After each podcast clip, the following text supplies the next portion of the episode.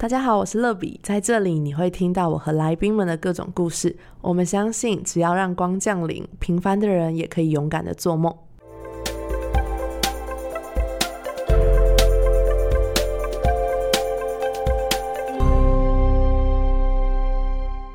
欢迎光临，我是乐比。这一集新节目，我邀请到高中时期的好朋友 Johnson 一起来分享自由工作者的生活与目标。那他原本是任职于一个上市上柜公司，去年呢就是临时算临时吗？就是很突然的一个状况下，他就辞职了，开始寻找自己。目前是一位行动力教练。那我们其实也超级超级多年没有联系，然后因为他离职成为行动力教练之后，就有创一个 IG。那有一天，我们就也透过这个 Instagram 的创作，然后重新的连上线。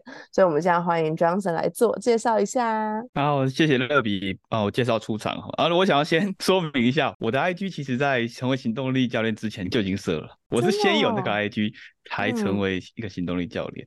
是，所以那你是先离职吗？还是先创 IG 才离职？先创 IG 才离职。哦，那你一直都知道我在做 IG 吗？呃，没有，没有。哦，我知道，我知道已经做了好几年了。那我是去年才知道，透过我们的一个共同好友。对对，毕竟我们真的很多年没有联系。对，没有错，真的真的很多年。然后我稍微自我介绍一下，就是如同刚刚乐比讲的，嗯，我目前是一位行动力教练。什么叫行动力教练呢？这也是我自己给的一个名词啊。我主要就是协助一些在执行计划上遇到一些拖延相关的问题的一些伙伴呢。那通常可能根本的原因是他心中的一些完美主义啊、害怕失败啊、自我怀疑等等。对，那我就会透过 coaching 式的对谈跟他聊啊，然后在过程中协助他厘清并且梳理他心中的一些想法，让他可以更有勇气踏出实现目标的第一步。这样子，这以上主要是我在做的事情哦，就是所谓行动力教练的工作内容。理解。那在这个过程当中，就是大家是不是都不会只是一次的对谈，可能是会是好几次跟你的对谈，然后才开始渐渐可以改变。我没有错，没有错，一定是这样子。因为我一直相信一件事情啊，如果一个人他非常非常清楚他自己所遇到的问题的话。很有可能他其实早就已经找到了答案，就是以现在资讯如此的透明、公开、无远弗届的情况，嗯，对。那怎么会这么讲呢？是因为很多时候在对谈的过程中，才会发现他看到的问题可能是海平面上的冰山嘛，对不对？对。哦，那透过 coaching 式的对谈，呃，随着建信任感的建立啊，一步一步往海平面底下一些的冰山去探索。去探索说，哎，那问题的根源到底是哪里？他心中到底有哪一些信念或者是想法，导致他现在的这些行为这样子？所以通常比较难透过一次的对话，这种就解决问题，因为通常第一次的对话也会花一段的时间来建立彼此双方的信任感，然后来磨合 coaching 的强度或者是对话的方式应该怎么样会比较合适。对，那通常都会需要几次的对话，才比较能够有效去协助对方解决他的问题。嗯，那你目前就是帮助过的学员当中，有没有一些人是你就是你会觉得他超鬼打墙，就是你已经给他很多方向，然后引导，但是他就是一直走不出来，有这样的经历吗？我相信这应该是每一个教练都一定会有的经历。对，因为我想要问你这个问题的原因，是因为我觉得，就我自己在创作的过程当中，有时候也会很多人问我一些问题，然后我觉得好像已经有好多人会先入为主的定位，就是会做得到的人就是做得到，做不到就是做不到。然后在某些事情上，好像自己很容易做得到，但某一些事情上自己又很容易做不到。就是可能，比如说我很擅长过一个健康生活，好了，我就觉得每天吃水果、每天运动很简单。但有些人可能就觉得很难。但对我来说，可能每天要学英文就很难。但有些人就觉得哇，每天读英文是一件很简单的事情。所以行动力好像在不同的事件当中也会有高有低，就是会有些落差。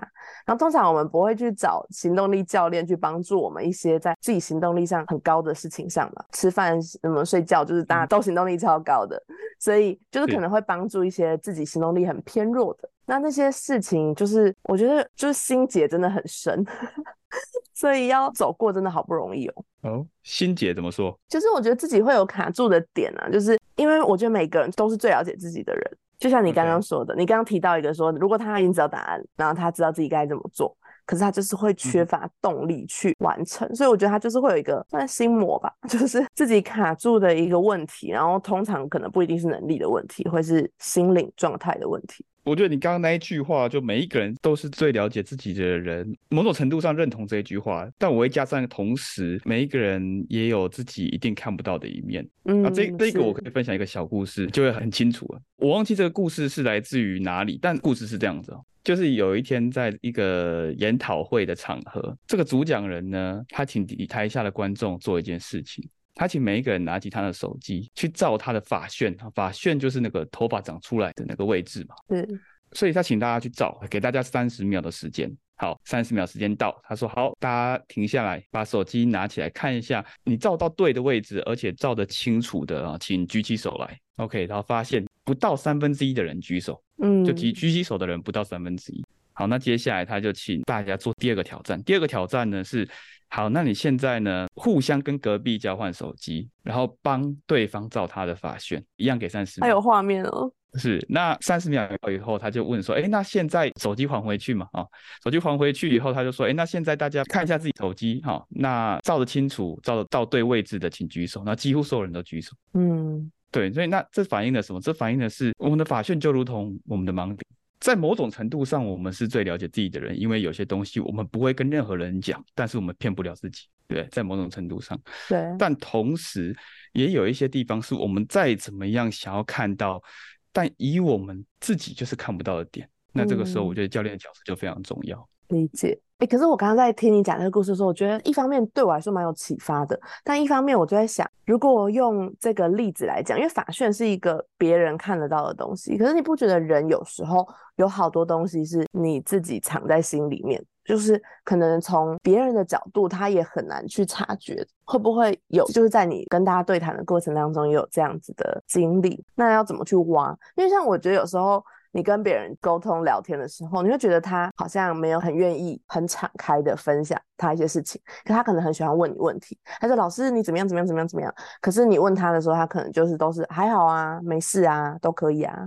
我蛮好奇的，为什么乐比会有这个问题？因为我可能平常在教会或是在学校，我有带一些学生嘛，那有时候你会需要跟他有一些陪谈的时间，那你就会需要更多认识他。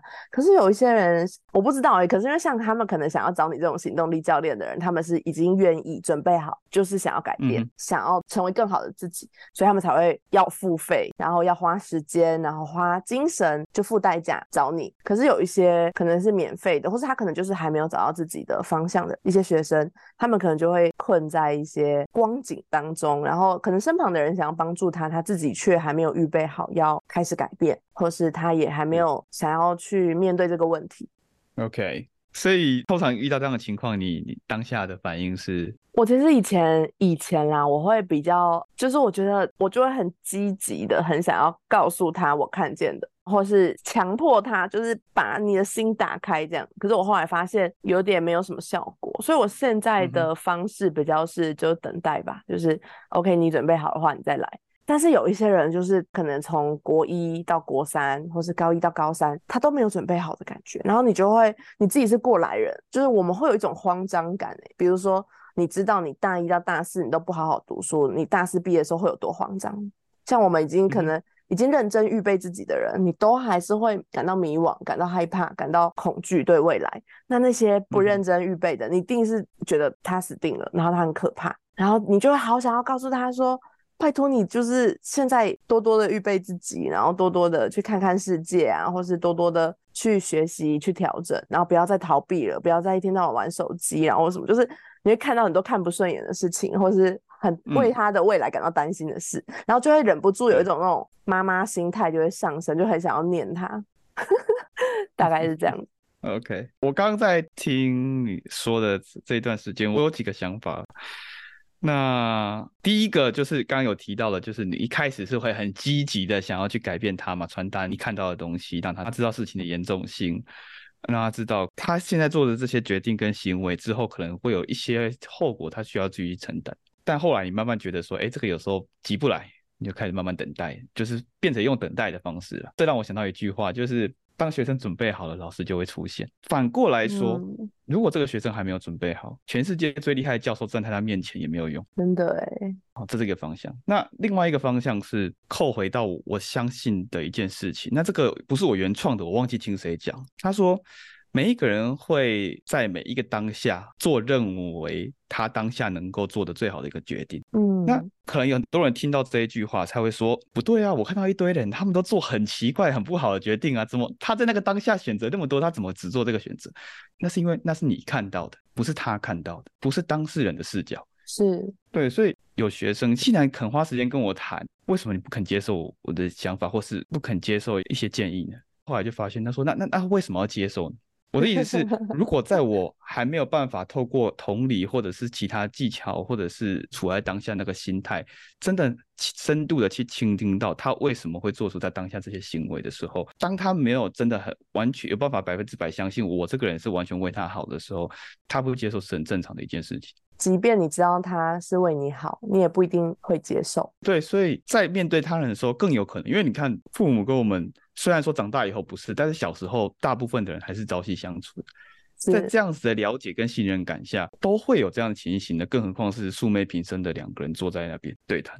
的确，我觉得人有时候好奇妙，就是有时候是对于亲近的人容易敞开，那有时候是对于陌生人，因为像我自己经营 Instagram，然后就有好多人会来跟我聊一些心事。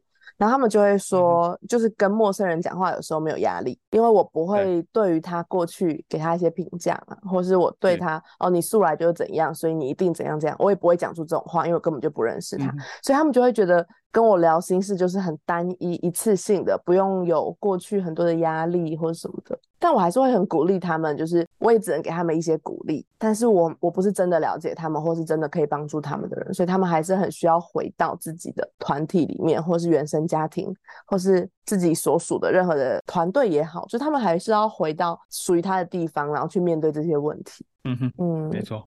好的，那我今天就是非常开心，就是 Johnson 可以来我的节目，然后我就有些问题很想要了解。我想大家点进这一集节目，应该会很想要知道，就是你现在的工作很特别，就原本你是一个大家看似蛮光鲜亮丽的工作，然后你现在的工作变成是自由工作者。然后自由工作者其实在这个时代也算是很流行，然后很多人向往的一份工作。但因为你的自由工作又跟大家定义或是以为的自由工作蛮特别，我觉得算是比较少数的那一群。然后你的工作叫行动力教练，所以我就觉得很好奇，当初怎么会想要成为行动力教练？然后是因为你自己可能发现自己有行动力特别高的特质吗？还是有什么样的奇妙的故事，然后促成你做这一份工作？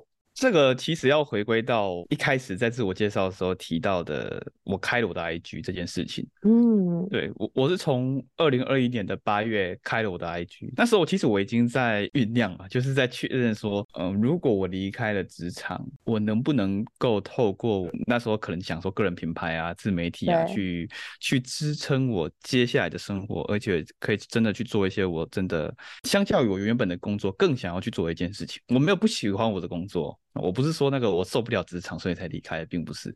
是，所以我二零二一年八月开了以后，我就开始分享嘛。那这样分享了大概半年以后，在去年的大概五月的时候，我私讯问了一些比较常看我贴文啊、按赞的一些读者，这样子，我就问他们说，当然有问几个问题的。那其中一个问题是，他们当下遇到最大的困难或挑战是什么？OK，那我收集回来的这个 feedback 回复呢？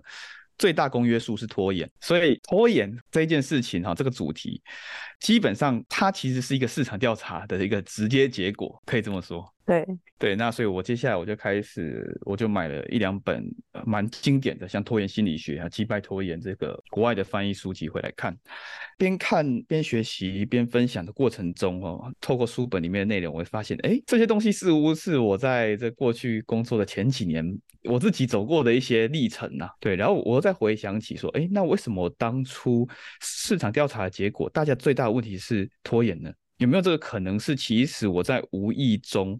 我分享的内容里面很多是行动力相关的，所以吸引到的读者才是这一群，统计回来的结果才是这个问题。哦，OK，所以如果简单一句话来讲，就是市场调查的结果结合我自己过去曾经克服的一些挑战。理解，所以你也是在这个摸索的过程当中，其实原本你也不是就马上定位自己要成为行动力教练，而是一个慢慢的经营，然后沟通了解。然后还有你自己反思的过程当中，然后再厘清，你觉得你好像可以试试看往这个路线、这个方向前进。嗯哼嗯哼，是。然后我觉得真正用行动力这个主题开付费的教练课的关键是在正式开付费教练课前，我所进行的快二十次的呃一对一的免费咨询，长时间的咨询哦。哇，其实你花了蛮多时间，就是先提供免费的帮助，然后跟这些你的学员可能有长时间的对谈的时间，然后再来你才开始开你真正有付费的课程。对，因为我觉得卖东西前总要确定那东西有没有用嘛。销售自己的服务也是，我觉得是同一个道理啊。就是我总要先确认我到底有没有办法透过这种深度对话的形式来协助对方解决他在行动力上面的一些问题或挑战。嗯，好特别哦。那我想要了解，就是在这个就是你提供对谈服务的这个过程当中啊，因为一开始你也是很真诚，然后很毫无保留的分享。我相信我对你的了解是这样子。然后，那你怎么去区别那个免费跟付费的差异？因为我会问这个问题，是因为我自己有时候也会遇到这样的问题。比如说我在 YouTube 拍影片，我都是免费教大家。然后我也是非常真诚的想要跟大家分享我可能对于文具啊或者写字的一些就是我个人的一些经验或知识。可是有时候你会开一些可能要付费的课程的时候，你就会有点不知道那我要怎么去区别那个免费跟付费的内容。好，针对这个问题，我给两个答案哈。一个答案是比较大方向，我觉得比较像是心态面；另外一个方法是做法。在心态面，我刚刚不知道为什么就突然想到八个字哈。就是大方分享，但勇敢提案。就是每一个人在给予这方面，哦，他每一个人有自己不同的界限嘛。有一些人会觉得他一直给，一直给，就没有任何的回报，他会觉得能量上不太平衡。我相信大家或多或少啊，只是说每一个人的界限跟能够承受那种那个程度不太一样。嗯，对。但为什么会这样子？我是一个觉得说，如果大家越大方分享的话是比较好的事情，但没有说你大方分享你就不能提案。我自己在创造我的 coaching 的客户的方式是，我可能会想要合作的潜在客户进行一次、两次，甚至到三次的对话，让他体验 coaching 能够对他带来的影响，以及在对话中我可以确认我们双方到底适不适合更深度的合作，还是其实这一两次的对话可能是暂时就先这样，然后我们保持联络，但是暂时可能。没有很适合进入太深度这样子，所以它是一个确认并且体验的过程。有一些新手教练听到我分享这样的时候，他就会有一个疑惑说：“那我一个人我要谈几次？我是一直跟他谈下去吗？就有点像你你说的，就是一直花我自己的时间精力分享下去。那我如果开课了，或者是我如果有一个付费服务，这两边又该如何去抉择？OK，所以以 coaching 来讲，当我跟他谈了第二次、第三次，我觉得这个人是我我很享受和他对话的过程，我也。明显看到了他在我们的对话的这可能两到三周、三到四周不等的时间里面，已经有了一些成长啊，有一些有些改变。那我就跟他提案说，你会不会想要在未来每隔两到三周，或者是每隔一段时间，我们进行像类似这几次的这样的一个对话？我可能我就会我我就会发出这个邀约了，然后就看对方怎么样的回应，这样子再再再进行后续这样。嗯，对对对，所以这个是比较 mindset 心态面。那第二个答案，它是来自于一个教练叫 George 高，就是大家在看免费内容的时候的心态，跟大家在上付费内容的心态是有点不太一样。通常在看免费内容，通常大家都不是用上课的心态来接收内容，比较像是在滑 IG 啊、滑 Facebook、滑 YouTube 这样，就是随机的这样接受随机的一个，比较不是那么认真呐，投入精力。对，所以他会建议在免费内容的时候，可以给一两个启发，或是一两个观念，是你自己觉得可能对你的潜在观众有帮助，也可以启发他们。那针对付费内容，他就是要来上课嘛。那这个时候，我觉得就可以把一个更细部、更详细的东西分享出去，这样。嗯，我觉得我刚听完你说这些内容的时候，有一个就是我觉得很帮助我的，就是你说来看这些免费内容跟付费内容的心态是不一样。我就回想，我好像。在 YouTube 上面，可能我会查一些东西，跟我真的去报名买一堂课，我希望听到的内容跟我期待的方向可能是很不一样的。所以非常感谢你跟我分享这个，我觉得很有帮助。对啊，然后再来，我其实也很好奇一个点，就是在你担任行动力教练之前，其实你在一间蛮大的公司工作好长一段时间。那那时候的工作内容是什么？然后有没有对于你现在当一个自由工作者又有什么帮助？我那个时候是做全球产品行销企划，对，那主要就是负责协助每一年公司的新品上市，那撰写产品介绍的内容啊，拍摄产品的说明影片或者是产品的广告影片，以及照片啊等等的行销素材，准备好了以后会有一个内部发表，就是全球总经理跟产品经理就会飞来台湾，然后听我们简报这些明年度的新品，然后以作为他们规划来年啊他们的销售啊行销布局一些计划，主要是这样子的一个工作内容。这样，嗯，那对于我现在自己呃做教练啊这一件事情上面有什么样的帮助？我觉得第一个帮助，我觉得是独立作业的能力啊，因为大部分在大公司工作的人，通常都会被分的这个东西比较细一点，很多东西都需要跨部门。甚至同部门之间、同事之间的合作，就是我负责的专案、产品专案，当然也是很多需要跨部门，但也很多我必须我自己做起来。我还在公司的时候，当然觉得这一点不是很好，我就觉得说公司也太精简人力了吧？有没有搞错？离开了以后就会发觉，哎，就是因为它精简人力啊，所以我能接触到的东西，可能相较于其他人力配置比较完整的公司来讲，呃，面向。更广了一些，这样子的一个经验，我觉得对于创业来说是一件好事情。因为一开始个人创业，没有其他人嘛，就是你一个人就是所有部门啊，行销、销售，就是都是一个人啊。对，那这个东西，我觉得当时我的工作确实有协助到我这一部分。这是第一个，嗯，那第二个就是因为我是做产品行销企划嘛，撰写产品介绍跟简报的能力，我觉得在内容产出上，或者是在我说明我自己的啊教练课服务，或者是线上直播课程啊这些环节上，我觉得都有一定的帮助。嗯，是，哎，其实你大学的时候该是读经济系嘛，对不对？对。那经济系到就是你刚刚说的产品企划，这中间其实也是一个很大的落差。就是对于大部分的认知，那那时候为什么会找到这个这么大公司的行销企划的工作呢？其实行销这一行呢，我觉得是低门槛，但是要做得好不太容易的一个份工作。那它也是很多商管除了金融业以外会会选择的工作内容。对，那对对对，蛮蛮多商管类的都会走行销这一块。我当时其实是在毕业，然后服完兵役退伍后，去参加了一个现在已经没有在进行的一个计划，它是 Google 的一个计划，叫火星人计划。那它主要就是那帮企业找数位行销相关的人才啊，所以它大部分都是数位行销的缺。那为什么到时候我会变成跑到产品行销去呢？是因为呃，我之前的公司它当时数位行销跟产品行销都缺人，我的主管就问我说：“那你你可以接受产品行销吗？”啊，当时我才第一份工作，我怎么怎么可能说不行？所以 对，所以我就对我就接受。那在我们的公司，产品行销能学到的东西，远比数位行销多得多。哇，这也是一个很奇妙的历程诶。所以，但我觉得听众应该也是大家在不同的领域里面。可是未来你选择的工作，或是你自己要出来创业，不论是实体的产品或是虚拟的产品，其实大家都会走过一个很奇妙的路程，然后每个人的故事也都一定会不一样，所以大家好像也不用太害怕，是不是？我做了某一件事情，我去了某个工作，然后好像以后就不能转型做某件事情，其实好像在每一个领域当中都可以学到一些很棒的技能或是一些经验，然后对我们日后要做的事情都是很有帮助的。没错，没错。对，那我想问一下，就是 Johnson 在成为行动力教练的路上啊，你自己觉得你收获最多的是什么？然后你又放弃了什么？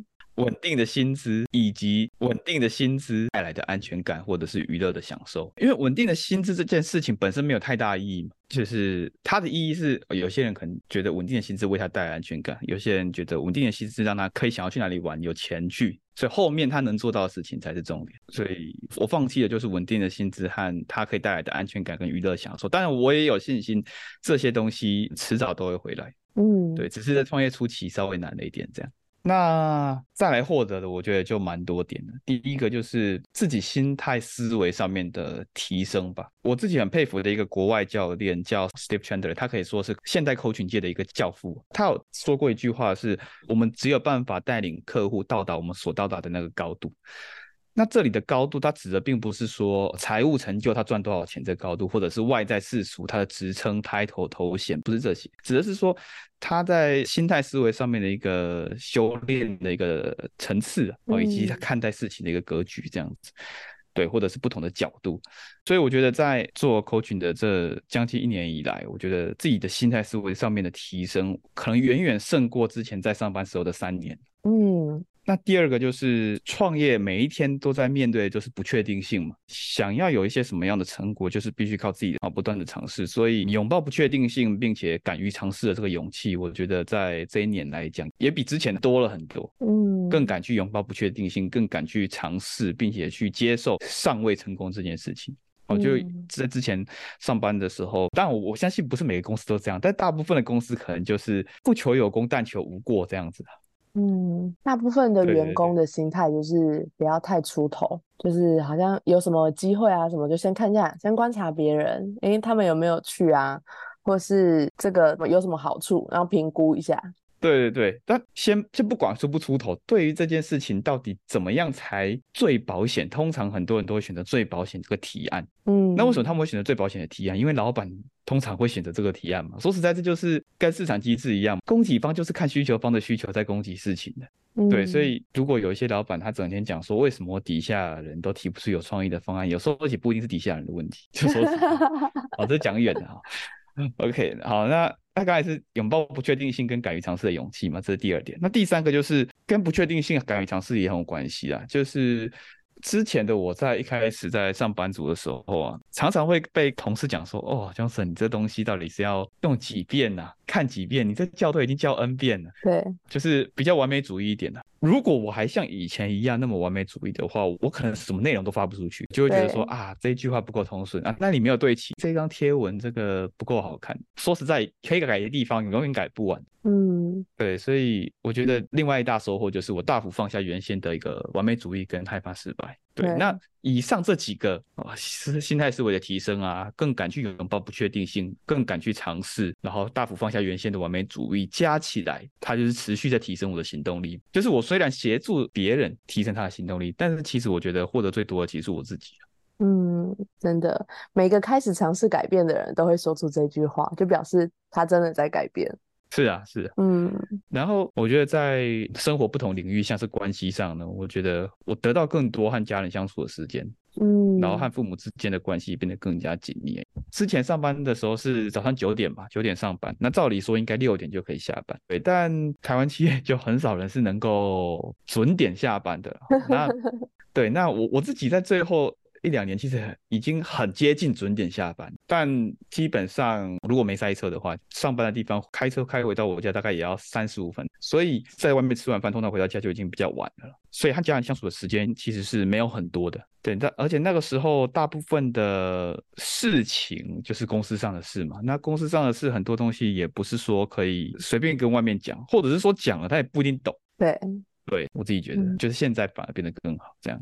嗯，哎，江森，其实我蛮好奇，在我们开始分享这个节目之前啊，我们有稍微聊一下，就是以前你可能在选高中的时候，在要留私校还是要读第一志愿这件事情上，其实也跟父母有一些沟通的过程嘛。对，那就是我觉得这个过程应该是蛮多人在面对改变的时候，一定会跟家人有一些冲突。那你又是怎么样，就是让你的父母可以安心，然后也支持你做这件事情？那身为行动力教练，有没有给给自己一些停损点？就是因为这个工作目前给我听起来的感觉是它的收益其实不固定的，有时候你可能学员很多会有多一点，那有时候可能就是真的就是那一段时间刚好就是没什么机会，可能也会比较怀疑自己嘛，或是感觉比较慌张。就是我不知道这个过程当中你是怎么样让自己可以在一个比较安定或是比较相对安稳的一个状态。OK，哦，哇，这是大灾问的，这确实是很多人会 遇到的问题。对，这的确是个蛮大的问题。对，特别是在华人的这种家庭文化里面，即便成年跟父母之间的关系还是父母儿女这样子的一个关系为主嘛，比较不像可能美国他们会有一些比较不同个体对待不同个体这种感觉。对，嗯。但我觉得这也无可厚非啊，因为我们毕竟没有一成年就被要求要出去啊，要自己负责自己的经济啊等等。对，好，那首先我想要先分享一句话，就是当你想要开始做一件事情的一开始啊，就是你有这个想法的时候，当你开始跟别人讲，你的周遭人讲，通常你接受到泼冷水居多了，或者是劝你说啊，你要不要再想想？你确定吗？提醒你风险的人居多。大家都可能不不怎么看好这样子，但这一些声音呢，很多时候会随着你慢慢开始行动以后，就会开始慢慢变小。嗯，所以我觉得先想想，你开始去做你说你要做的事情了吗？就是是个很好的反思哎。对，就是很多说哦，我要去辞职，我要创业。OK，那 whatever，不管你要创的是什么业，你你你开始为你的创业，你有利用下班时间，你有利用周末开始做一点事情了吗？然后那一些事情，然后你做多久？然后你做的频率如何？是有一搭没一搭，还是你真的很认真在做？如果你真的很认真在做，也做一段时间的这些东西，我不相信你父母看的会完全没有感觉。但我也不是说这些东西给他看了，他就完全可以认同哦。我觉得这个也不容易，真的真的是看各家人不同的关系跟父母的观念会差很多。只是我觉得这是我们自己可以先要确保做好的一件事情，而且这东西某种程度来讲，不是为了跟父母沟通而做的，这东西做实在是做给自己看的。因为你要在一条路上走得长远，渴望远不如承诺来的重要。你想要一件事情，你够想要，你就必须承诺够长的一段时间，承诺一定的精力跟时间来投入这件事情，就是 commitment 这件事情啊，是我很看重的一件事情。听书点这件事情，就是当时一开始离职的时候，我是想说给自己一年的时间去变现，因为获利啦，应该说这样获利，给自己一年的时间去获利，所以我只要在一年内有获利，我就达成第一年的目标，我就第一年就过 pass，不用回职场这样。对，那现在是有达成。没如果没有达成，就要回职场，或者是就要找工作。这个停书点，我诚实来说，我现在是没有设。我你就是没有想要回去啊？你现在就是是想认真好好把这件事情做好，对不对？对对对，我也不是说完全完全就不能回去。假设今天有一个 coaching 相关的公司，他想要找一个 coaching 的训练师，或者是相关的主题的讲师，或者怎么样，我觉得如果符合我的心中的价值观，跟我感兴趣的领域的，都可以谈。我倒是没有完全堵掉，就是职场这条路，对，但但我不会花太多时间去去浏览职缺这道事，因为通常没有什么太大意义。最后就是你说会不会怀疑自己啊？我怀疑自己这个是常见的事啊，屡见不鲜这件事。嗯，对。但我觉得这件事不竟然是件坏事，因为不怀疑自己，我觉得才有点奇，也不能这样讲。但不怀疑自己代表完全对未来充满信心嘛？其实这也不是不可能啦，对。但我是没有这样子。但透过怀疑自己，我反而去锻炼啊，并且看清楚到底对于一个人来讲，自信的根据是什么。那现在的我觉得说，自信是一个结果，而不是一个必要条件。嗯，就很多时候我们可能人们以为说要去做一件事情，我必须先相信自己做得到，才有办法去做。我称这个为自信嘛，对不对？对。但更多的时候，我们需要的可能是一点点的勇气。那勇气是什么？勇气就是，即便你觉得自己有可能做不到，你还是愿意踏出眼前这一步。那当你踏出了第一步、第二步、第三步，你就会慢慢得到一些自信。这就是自信是一个结果，不是一个必要条件。嗯，对。那我觉得很酷哎，你讲的不管什么都是回到你要先开始，你就会得到，可能是你的自信啊，或是你的后面的机会，都是要先开始。对，那怀疑自己带给我的第二个收获就是。如何在事情进展不如预期的时候保持前进的动力因为通常我们会怀疑自己不会是在顺境的时候。假设我今天推了一个服务，然后我希望预售几个人也接近达标，或者是完全达标，那通常这个时候你不会怀疑自己嘛？事情进展不如你的预期，你才会怀疑自己嘛？那这我觉得正是这种时候，我们才学得到，当进事情进展不如我们预期的时候，我如何保持前进的动力。我如何去面对那个自我怀疑？我如何去面对对未来的不确定性、不安感这些恐惧，然后继续前进？这些我觉得都是面对并且克服怀疑自己这件事情带给我的。真的哎，觉得就是有一些事情是你必须要自己先去经历，然后也先开始之后，你才会发现，就是找到自己适合的步调。对啊，那今天很开心可以采访到我的好朋友，虽然很多年没见，但是也很开心，就是在当年有这个机会可以认识你，然后这么多年过去了之后，看到你是走出一个很独特的路，然后我们竟然不是在什么朋友结婚或者什么这种场合 重新相遇，我们竟然。是在创作这条路上，所以我觉得这是一个很酷的一个连接，对啊。那我想听众应该很多人也有想法，但是常常就是迟迟不敢踏出那一步。但是我觉得我今天听完 Johnson 分享之后，我觉得我有一个很确定的一件事情，就是。凡事就是要先开始，你才会知道你自己适不适合继续走下去，或是你有没有其他的方向或者其他的可能性，就是都是必须先开始的。最后呢，因为来到这个节目，我都会做帮呃每个来宾抽一张祝福的卡片，所以我也可以帮你抽一张吗啊？OK，好。好的，我现在帮你抽了一张祝福卡的标题叫做“让心轻飘飘”，然后上面有一段经文，在约翰福音八章三十六节说：“所以如果上帝的儿子释放了你们，你们就真正自由了。”然后内容是：你在同样的境况中好久了，进退不得，有时候找不到出路，你的心似乎也被关在不安和忧郁当中。放开手，把不安放掉。把人为的方法放掉，重点不在乎环境如何，而是你的心要更多的寻求神，重新让神的爱、平安、喜乐、盼望进到你的生命中，让他在你的环境、你的境况中做王掌权，让你的心得着真正的自由。好的，这是今天帮你抽到的一张卡，就是上帝要祝福你的心，可以不是靠自己人的力量，而是让他进到你的生命当中，让他的爱来帮助你。嗯，蛮好了，谢谢。对，那今天的听众，如果你们有对于可能行动力啊，或是对于就是教练，或是对于这个行业有更多的想要了解，或是有兴趣的，你们都可以追踪。如果是在 YouTube 收听的人，就可以看我的资讯栏。那这边可以请 Johnson 可以讲一下你的就是怎么样搜寻到你吗？OK OK，如果是在 IG 上，你可以打 Doctor J 的成长实验室，Doctor J 就是 D R 点 J 这样 D 大写。对，那。在 Facebook 上也可以这样搜，我有一个同名的 Facebook 粉钻。另外在 Facebook 上也还有另外一个粉钻叫 Doctor J 的教练笔记，主要是分享跟 coaching 相关的事情。对，那一样是 D 啊，大写 D，然后 R 点 J 这样子。嗯，OK。所以如果有兴趣的话呢，就可以搜寻。Johnson 的这个粉丝专业，然后他的 IG 账号就可以更多的跟他交流。那他刚才已经有说，他是非常乐意分享的，所以大家可以不要害怕，然后也不要担心，可以把你的一些问题或是你想要了解的东西，可以直接私讯，然后跟他做一个互动。OK，那我们今天，哎，你说。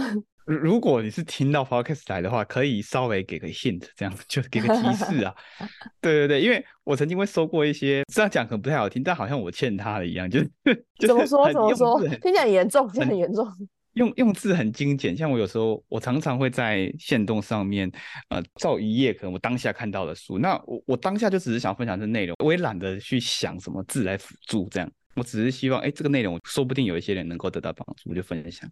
那通常大家都会去问书名嘛，对不对？哦，这本书叫什么名字？有一些人就会写一个书名，然后问号。还有这种书名，然后什么标点符号都没有，很没礼貌哎。然后我想说，我现 我也遇过是怎样，还还蛮多的。然后我想说，哇，这些人现在是怎么什么情况？但有一些人会问多少钱？问号。我想说，真的不会自己去 Google。对，那我后来才发现，有时有的人他，因为有的有时候后来是有真的谈呃对谈谈上话，才发现哎人蛮 nice 的，所以我觉得有时候这是一个习惯啊，就是啊在最后怎么来提这个人，但是我觉得这蛮重要，就是因为现在很多时候是用在文字上面的讯息嘛，那我觉得嗯文字因为它没有温度，所以我觉得有时候更要去小心，因为一行文字各自解读。嗯，我觉得，嗯，以不引起对方任何的误会或误解为上策，加个表情符号，让他对方知道你就是有善意，我觉得这样就不会花多少时间了，不差那一两秒。嗯，我觉得就是你刚刚提的这个真的超级重要。可是我觉得，就像你说的，就是有时候你跟这个人相处过后，发现他其实并不是这么没礼貌的人，或者什么，只是现在的人很快速，他好像没有办法就是好好的把话讲完或者什么。可是我觉得这也是大家未来面对。工作职场啊，或创业什么，就是很重要的一个学习。这就是把话讲清楚，然后尽可能的表达，示出你的善意，真的很重要。OK，那我们今天的节目就到这边，那下一次见，拜拜，拜拜。节目的最后，想邀请大家给欢迎光临五颗星，并且留言分享你的心得。想更多认识乐比的话，欢迎到我的 Instagram sunlight 零零七底线。我们下周见。